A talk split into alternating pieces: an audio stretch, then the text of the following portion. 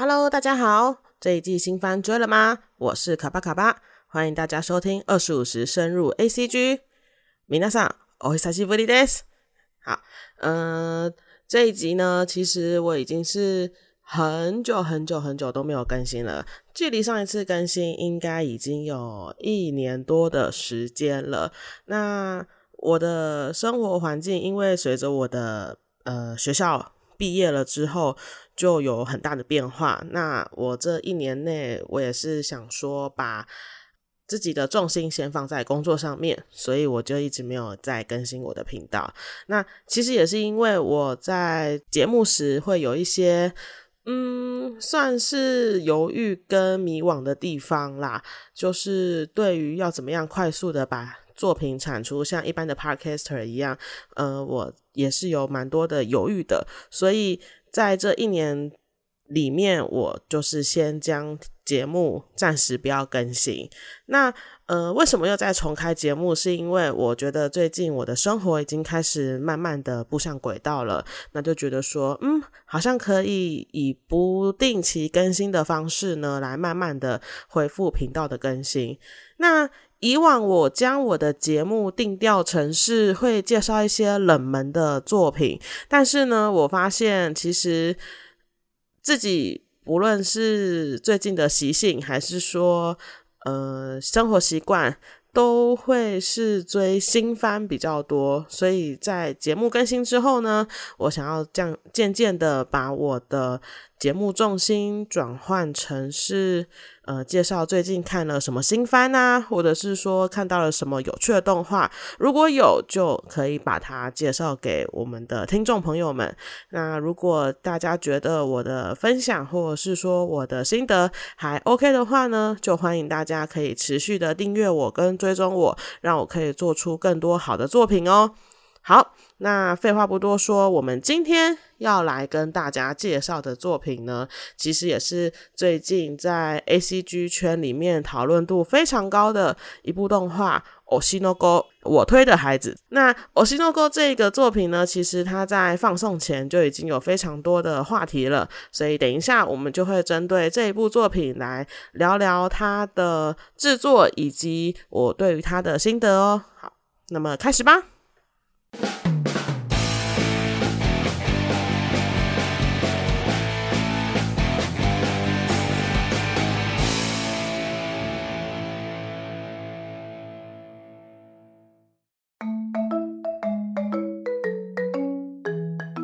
我推的孩子，日文叫做 Oshinogo，那他是这个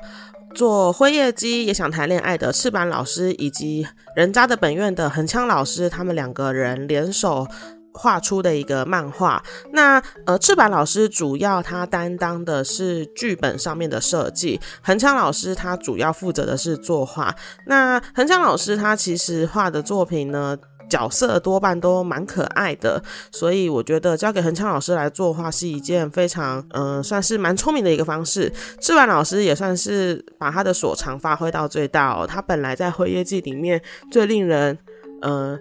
最令人感到惊喜，也是有点为人诟病的地方，就是他的剧情哦。所以很期待他接下来会将我推的孩子往哪个剧情的方向发展。那也是希望他不要。就是将剧情爆死啦，不然观众对于他的嗯期待，还有他前面这么顺利的铺陈，都会有一点小失小失望。但是如果有在追辉夜姬的粉丝的话，应该就会知道赤坂老师就是一个很 free down 的人，他对于剧情的编排方面，就是他想怎么做就怎么做，所以这个也是。他的作品的一个特色，也是一个缺点。那如果喜欢赤坂老师的作品的话，相信你在看我推的孩子这个剧情介绍的时候，一定会有深深的感受到赤坂老师他那强大而且不受拘束的剧评编排能力哈。好，那么动画化的部分，则是由呃令人安心的动画工坊来做制作。那动画工坊其实过去给大家的印象呢，都是以可爱的。呃，萌萌番作为他们的主打招牌，所以像是例如说 New Games 啦，或者是说其他的呃比较类似方文社的作品，还有上次我看到的动画工坊的作品，还有提防部，好，放学后的提防部那个作品也是动画工坊制作。那除此之外呢，他们也有画一些，呃，应该说制作一些搞笑的恋爱番，像是大家最知道的就是呃月刊少女野崎君嘛。好，那近一两年他们也有制作偶像番，也就是 Selection Project 这个。跟卡多卡瓦合作的大型偶像计划，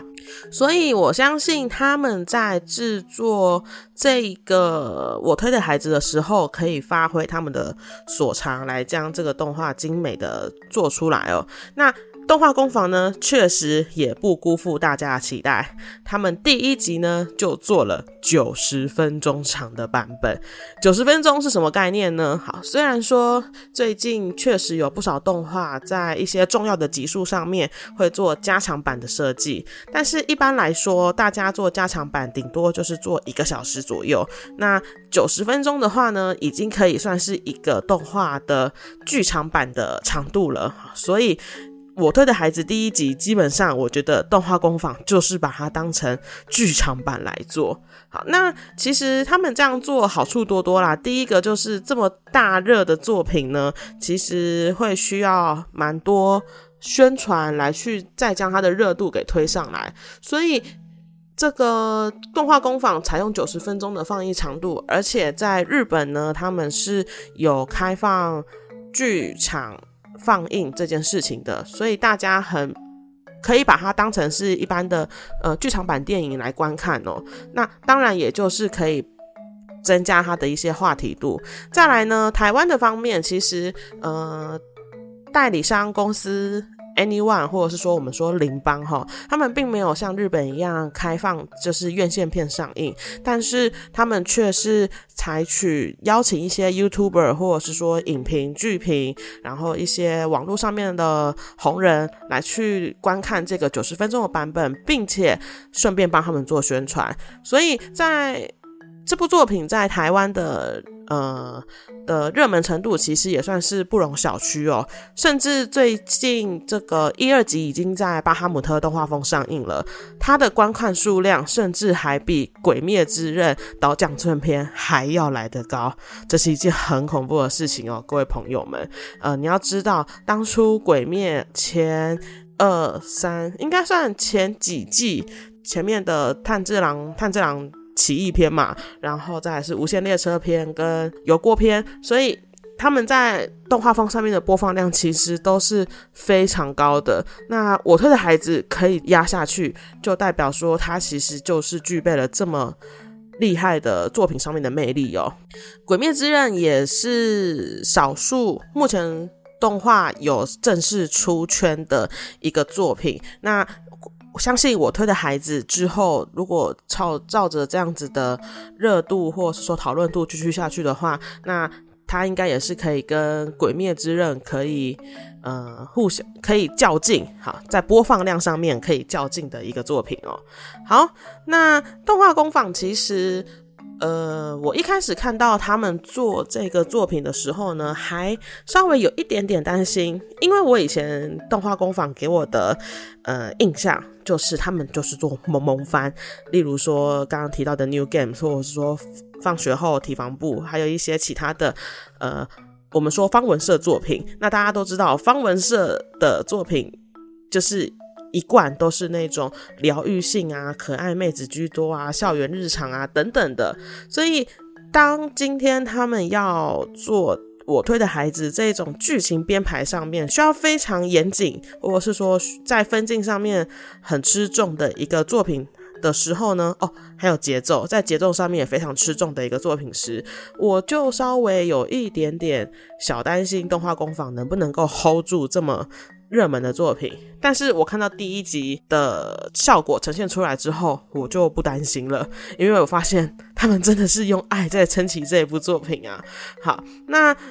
呃，第一集九十分钟，其实它的内容就涵盖了单行本第一集的长度，那同时呢，也是整个。我推的孩子里面，目前为止动画，呃，不是动画，这个漫画剧情算是转折最最最大的一个地方哦。那第一集的内容其实虽然说在讲我们的主角女主角星野爱在她的偶像团体里面的一些故事跟内容，但其实最主要它的剧情焦点还是就。聚集在星野爱这个部分上，就比较没有再去多琢磨他所待的那个偶像团体 B 小艇，好 B Komaji 身上。那当然，这个也是为了要将整个剧情的焦点跟观点都聚集在星野爱的身上，所以我觉得算是一个蛮合理的呃处理方式。不过就有点可惜的，就是没有再继续呃。持续的琢磨星野爱所待的那个偶像团体其他成员的个性啊，或者是说他们的这个亮点在哪里？那可能就是赤坂老师他不想要在呃不是很重要的地方继续琢磨啦，这个也是有可能的。好，那第一集其实它的内容主要就是在讲说，在比较乡下一点的这个医生，好五郎医生他。有一天在看诊的时候呢，发现自己推的偶像居然就坐在他的正前方，也就是是他的病患哦。那我们的五郎先生呢，其实他是一个妇产科医生，所以代表什么呢？好，我们的星野爱小姐她怀孕了。那当然，身为偶像推这件事情。呃，看到自己的偶像怀孕了，而且还是自己的病患呢，其实是相当大的一个 shock 跟冲击哦。所以他自己是很犹豫，到底要不要协助星野爱把小孩生下来，还是说要怂恿他把小孩打掉？那最后他觉得说，既然我是一个他的粉丝，那么我就应该要连他私底下的生活也一起。粉下去才对，好，所以他就决定把帮这个爱把小孩生下来。好，是结果爱准备要接生的那个当下呢，他因为被不明人士给陷害，然后就死在医院附近的悬崖底下。结果醒来了之后呢，他发现自己变成了 Hoshino 爱星野爱的小孩。好，那他的妈妈好爱也是帮他取了一个很酷的名字哦，叫做呃 Hoshino Aquarium，就是蓝宝石的概念。那他的昵称就变成阿库啊。同时，他还有一个双胞胎妹妹，叫做 Hoshino Ruby，好，就是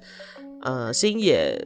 刘美一，哈，呃翻成汉字是这样子。那么他的妹妹在跟他相处一段时间之后呢，两个人都互相发现，原来自己都是转生者。哈，我觉得赤坂老师这边真的非常厉害，可以把偶像番又结合转生的题材，然后又结合后面他们的剧情，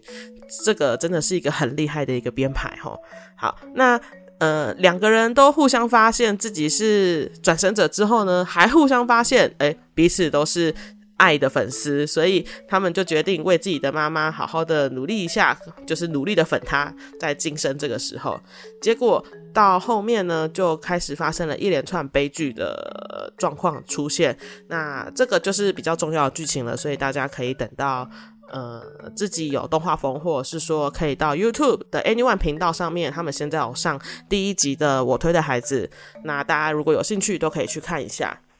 其实这个作品的第一集主角放在星野爱身上，到后面二可能第二集以后，爱的出现次数就会。几乎没有，但是它的存在感跟重要程度还是占据相当高的比例哦。那你也可以从里面知道，就是爱这个角色对于里面的两位主角，也就是他的儿子阿库瓦还有女儿 Ruby，都造成了相当重要的影响。那这个影响呢，其实就会一直伴随着主角们他们成长的环境还有心理的变化，不断的。产生一种推力，然后去促使他们有所转变。那如果有兴趣的粉丝朋友们，其实你们可以去接着看后面的漫画。我觉得后面的漫画呢，就把这个爱这个角色算是发挥的蛮好的，作为一个推力的部分，还有剧情的推动者。好，那我们再说回爱这个角色哦，爱这个角色，他其实被塑造成一个是几乎卡米 idol 好神一般存在的一个偶像。那在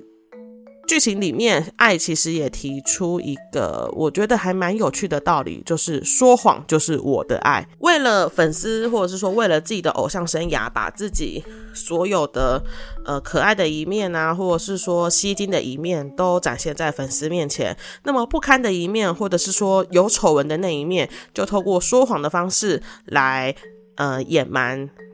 或者是说隐藏起来。所以爱觉得说，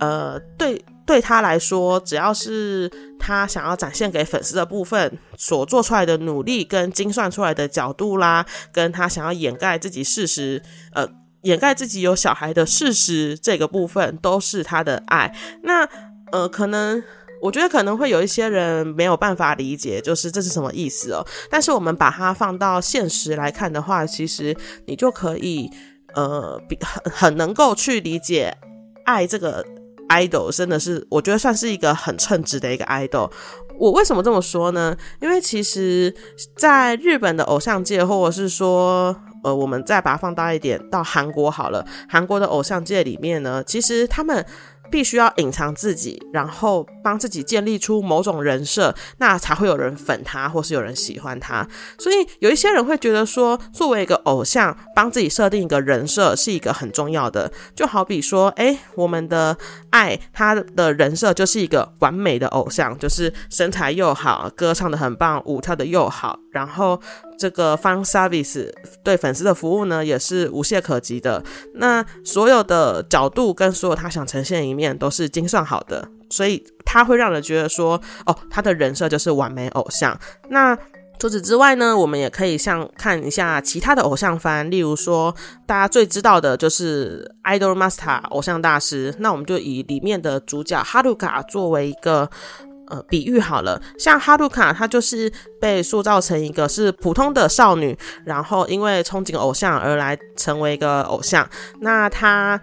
的人设就是给人家感觉说，哎，虽然她很普通，但是她很努力，然后有一点小冒失的这个个性，喜欢她这一点的粉丝呢，就会很粉她。那比如说，我们再把它放到现实中的偶像来看好了，像之前。曾经红极一时的 AKB48 的 Center 前田敦子哈，Maida Atsuko，我们粉丝都爱称阿蒋哦。像阿蒋的人设就是，哎，他是不动的 Center，就是永远绝对的 Center，C 位就是他。然后虽然说他不起眼，然后他也没有说很令人，嗯，有什么特殊的专长，但是不晓得为什么粉丝的目光就是会被他吸住。那有很多人就是觉得说，哎，他这一点好，所以他才会被呃营运选为是 center。那跟他同一个团体，还有另外一个人设做的也很成功的，就是呃渡边麻友瓦达那边麻友。那瓦达那边麻友他的人设就是他跟爱比较接近哦，他就是完美的偶像，然后没有丑闻，王道，而且非常标准的一个偶像。舞跳的好，人长得漂亮，然后演戏也不错，呃，歌也唱得很好听，就是只要是你交给他的工作，他都可以很完美的呈现出来，所以他给人的人设就是这样子。那我们就总归回来说，所以你说，呃，偶像他是一个需要去塑造人设，跟需要去塑造一个人才会。有人粉他的这个概念来看的话，相对来讲，偶像他就必须将自己的某部分给隐藏起来。例如说，粉丝不喜欢你的这一部分，你就必须要把它藏起来。那粉丝觉得说，哎，这一点好像跟你的人设不合，哎，那你就要想办法的，不要在粉丝面前去呃展现出来。那在某一种方面来讲，你就是用谎言再去包装你这个。人嘛，因为毕竟他虽然说也是你的一部分，但是你却对粉丝说：“哎，我没有哦，我不喜欢。”就好比说一个偶像，他其实很喜欢吃大蒜，或者是说很喜欢看惊悚片，那他却对他的粉丝说：“啊，其实我喜欢吃的是草莓蛋糕，跟我喜欢看青春恋爱校园片。”这两个例子，你就可以知道说：“哎，其实偶像他是必须要隐藏自己，才可以有人来粉他，或是有人来追他的。”那呃，我其实对于偶像这个单字，我一直有一个自己的解读，就是偶像的英文是 idol 嘛，你把它放到日文里面来看的话，idol 你可以把它拆解成是前面的爱跟后面的 door。那爱在日文里面其实或者说在中文里面就是 love 这个单字，那 door 在英文里面它就是一个人偶，或者是说呃一个招人操控的娃娃这个角色，所以我。自己有时候在看 idol 这个单字的时候，我会觉得它有点讽刺，就是说用爱塑造成的一个娃娃的这个概念，它是一个充满爱的一个娃娃，好，它带给人的感觉是充满爱而且充满希望的，但同时它又必须被他的粉丝或者是说被他的隐喻长官或者是说整个演艺圈去操作操弄，它才可以充满爱。所以我自己觉得 idol。这个单字，在我看来，对于这些呃拼命追梦的少女或是少年们，都会有一些些的讽刺。那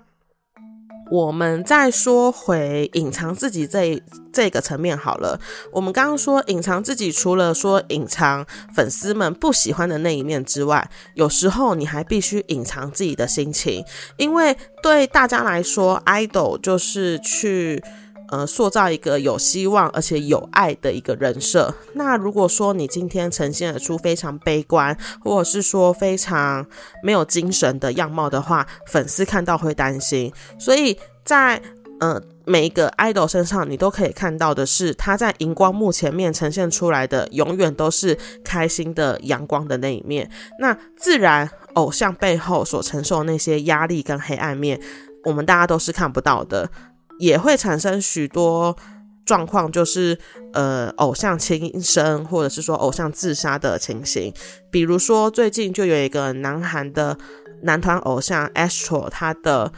一个成员文彬，他就在家自杀身亡。那其实这件事情在 K-pop 界，或者是说在很多粉丝的心中，都是相当的难过跟难受。那他的逝世呢，其实也带给了呃韩国演艺圈一个相当大的冲击哦。那包括那一周所参演的艺人，或者是说有上音乐节目的艺人，还有他们的整个制作方，都对文斌去做一个悼念跟表达出他们对他的想念。那其实对于韩国演艺圈来说，这样子有艺人自杀的。案件，尤其是南韩的偶像团体哦，好，自杀的案件其实比比皆是，有非常多的这个偶像都曾经有亲身的经验，或者是说他们有很高的比例都有获得忧郁症、精神疾病等等的，所以对于他们来说，嗯，偶像这个产业其实在南韩是一个压力程度相当高的产业，而且他们的竞争也相当的激烈哦。所以，为了要获得粉丝的喜欢，或者是说为了要获得大家的关注，他们也是不得不的将自己给自己最原始的状态给隐藏起来，把自己想要传达给粉丝最好的一面给呈现出来。所以，就这样子的情况下来看，把自己的情绪，或是说把自己黑暗的一面给隐藏起来，似乎也是他们对粉丝的一种爱哦。呃，我喜欢的一个南韩的团体 BTS 里面的大哥，他在接受访问的时候，其实就被人家问到说：“哎，你自己就是这么的。”外放，或者是说这么的乐观，是你本身的性格吗？还是说你是为什么会这么的乐观？那大哥就这样子回答，哈，他就说，其实他只是把粉丝最想要看到的一面给呈现给粉丝看，他不想要去把自己的心情，或者是说把自己不好的那一面让粉丝看到，所以他才一直呈现出很乐观，或者是说很。嗯，很搞笑的模样，但其实他的私底下来说是一个非常文静而且非常宅的一个人哦。他自己私底下也喜欢打电动，或者是说看一些漫画之类的。那这样子的一面，其实你很难说会让所有的粉丝喜欢，或者是换一个角度说，如果你的粉丝可以接受你的这一面的话，那他真的是，或是说他们真的是。可以称得上是世界上真的很爱你的人，好，不管是他们呈现了哪一个角度，或者是说他们做了什么样的事情，都可以去包容他，或者是说他做错事了，可以去指责他。那么对于一个偶像来说，我觉得那样子的粉丝对他们来讲，很有可能也是一个相对来讲比较充满爱的存在。所以 BTS 的成员里面，其实时常会讲到说，他们觉得给他们世上最多爱的人就是他们的阿米哈，阿米是他们粉丝的代称。那他们自己也非常。爱阿米，然后希望可以将自己的更多事情给阿米们知道。那阿米们也是毫不保留的，不管是他们做错什么事，或者是他们有什么呃违背世间眼光的举动时，阿米们也是毫无保留的去接受他们跟爱他们。那这样子双向的爱呢，其实在粉丝跟偶像之间，我觉得是相当的健康的一个存在，彼此都不需要去隐藏。跟彼此都不需要去呃展现出自己不想要展现出的那一面，那我们看到的偶像属于最属于偶像的那个人味也就会越来越重。那呃，我觉得有时候追偶像就是要追这一种人味，所以接下来下半部的节目呢，我除了说会谈到呃漫画可能或是说动画第二集之后的。内容走向之外呢，我也会谈到说我为什么喜欢偶像这个职业哦，所以大家可以休息一下，我们下半部继续收听哦。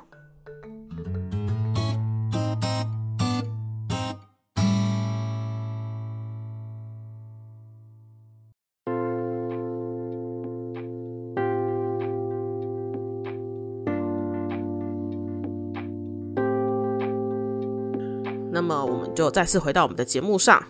那么漫画其实到了刚刚上一半部有说，他到了第二集之后，其实星野爱的这个角色基本上可以是消失在大家的眼前，但是仍然存在在大家的心中。所以在后面的剧情里面，主角们的成长其实有很大一部分跟爱绑在一起，不管是嗯我们的。女主角 Ruby，她后来想要去当偶像，有一部分也是因为她说她想要成为跟妈妈一样伟大的偶像。那还有我们的男主角 Aqua，他在日后其实会非常排斥演戏这个职业，或者是说这件事情。那同时，呃，也会是他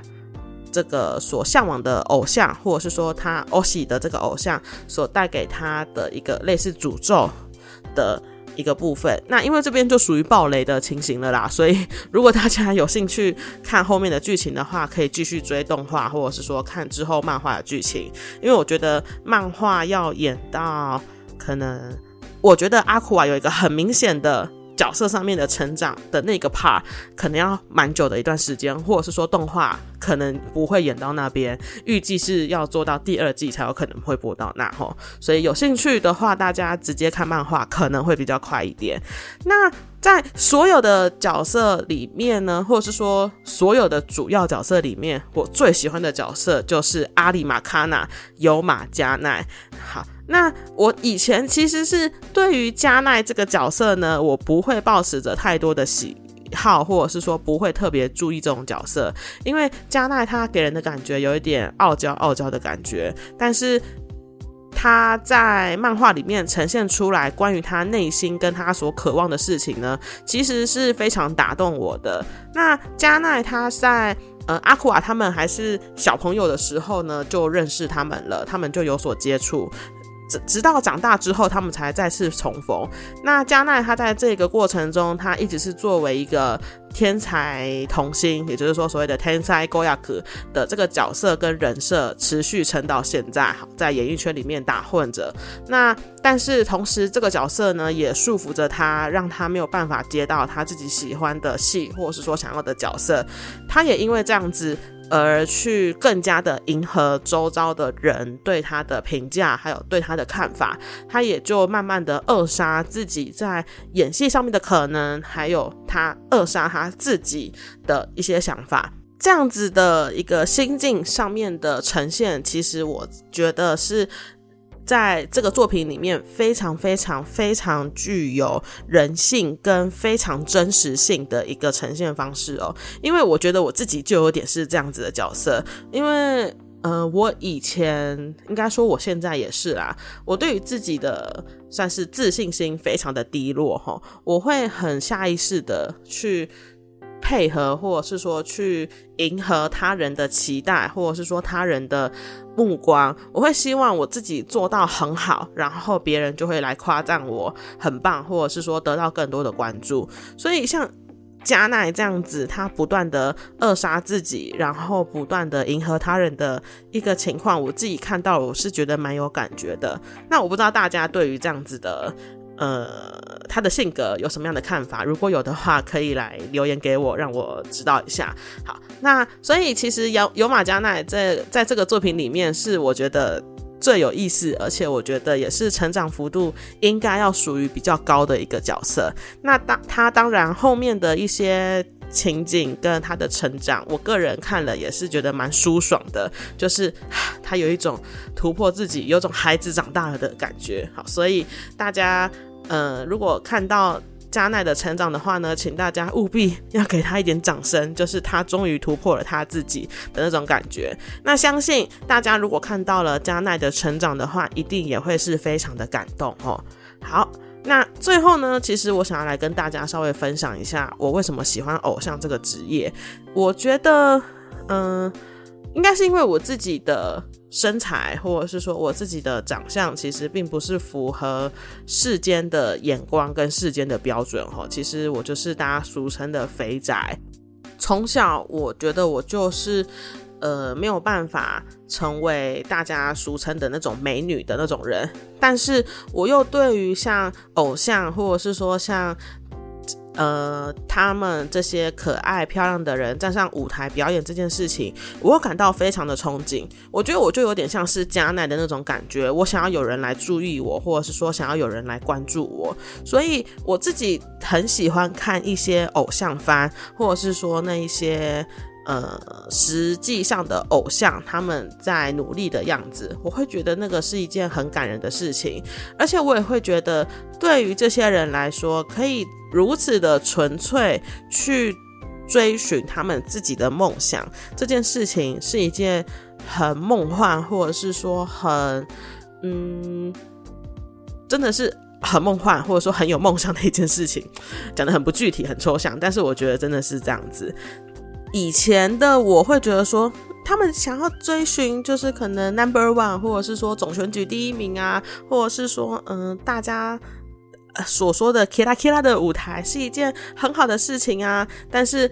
在等我长大到一点，我就会发现，那其实是一件比任何事都还要残酷的状况跟一个呃激烈的一个情形。你必须要挤下你喜欢的人，跟你亲近的人，或者是说。你喜欢、讨厌的人，你们都必须要在同一个舞台上面争夺那只有一个的位置。呃，我以前蛮喜欢追 AKB 的，AKB 以前有出好像两到三部的剧场版吧的纪录片。那那个纪录片呢，我觉得就很好的可以去演绎出来一个偶像团体要怎么样去保留属于你的那个位置，是一件很困难的事情。那么在这样子的情况底下呢？AKB 的成员们，那些在很高位的成员们，他们还是会很有压力，不管是在舞台上还是在日常生活上，都是非常有压力的。那我觉得我喜欢看偶像的。一部分，我觉得就是因为他们很有保留这些人性，因为他们在可能一开始当偶像的时候会有一种菜味，然后这个菜味呢会随着他们的年纪、经验跟他们登上舞台的次数会有所蜕变跟转变，所以你会看到。我觉得你会可以看到，就是 A K B 他们一开始的那些成员们在拍公式照的时候，他们都是一点菜菜的那种感觉，就好像还是那种小女孩的感觉。那你在看到他们最近的照片的话，你就会觉得哇，他们根本就是女大十八变哎，一个一个都看起来很 kira kira doki doki，然后很有呃自信的那种 feel。那我就很喜欢看到偶像这样子成长，同时。我觉得偶像的成长对于他们来说就是这个职业的代名词。你要如何让粉丝们看到你不断的有在成长？那那个成长的动力跟来源要如何展现出来，跟被粉丝看到？像是我觉得近期我看过最让我有感而发，或者是我觉得他们成长最多的。团体就是韩国的一个女团，叫做 The Seraphim。那这个 The Seraphim 同时也是之前 AKB 他们的姐妹团 HKT48 里面的一个成员恭喜孝良，他不做。呃，日本偶像之后，他就到韩国的偶像团体去发展。好，他就有在，他就加入了那个团体。那那个团体其实他在一开始出道的时候，其实是备受争议的，因为他们有一个成员就是有传出霸凌的这个争议，所以他们在一开始的出道起步上面来说，并不是非常好。同时也被人家说这个歌曲啊，或者是说 MV 啊，都不是很好，然后感觉都很大叔才会有的兴趣，不符合现代女团。的趋向，但是他们就凭借着自己的努力，在第二次回归的时候，就展现出来非常强大的毅力跟非常目呃肉眼可见的进步。所以我就喜欢看到偶像这种有成长的感觉，这会让我觉得自己呃也非常有动力，好像自己也努力一点也可以做到跟他们这样子。的成长可以相提并论的程度，那这个也是我相信，这个也是很多人在追偶像的时候会有的一个呃感受，就是我看这些偶像，我并不是只是看他们漂亮可爱而已，同时他们也是可以激励我的一个存在，看到他们努力，我就可以跟着努力。那我有失落的时候呢，他们。也可以透过听他们的歌曲来安慰我，或者是说看他们的舞台来稍微抚慰一下我那个受伤或者是说消极的心灵。好所以这个就是我喜欢追偶像的理由。那现在南韩有在推出 AI 偶像，就是大家现在都很红的 AI 技术。那如果你说要我追 AI 偶像的话，其实我会觉得有一点点排斥，因为。或是说我不是那么喜欢啦，因为我会觉得说，你看我你要我看真人偶像，就是要看他一个成长的概念。但是 AI 偶像他已经都是帮你包装好了，然后他的成长幅度其实并不高。那我就觉得说追起来没有意思啊，或者是说我就看不到我最喜欢成长的那一部分。同时也我也会觉得这样子是一件嗯很可惜的事情，就是大家看不到他们。真实的样貌，或者说看不到他们的个性这件事，所以，呃，如果说之后的 AI 偶像他们可以有更多的呃呈现，是有关于这些 AI 们，他们可以学习人类的思维，或者是说他们可以变得更讨喜的话呢，我或许还是会稍微稍微看一下，但我就是只会处在嗯观望的程度。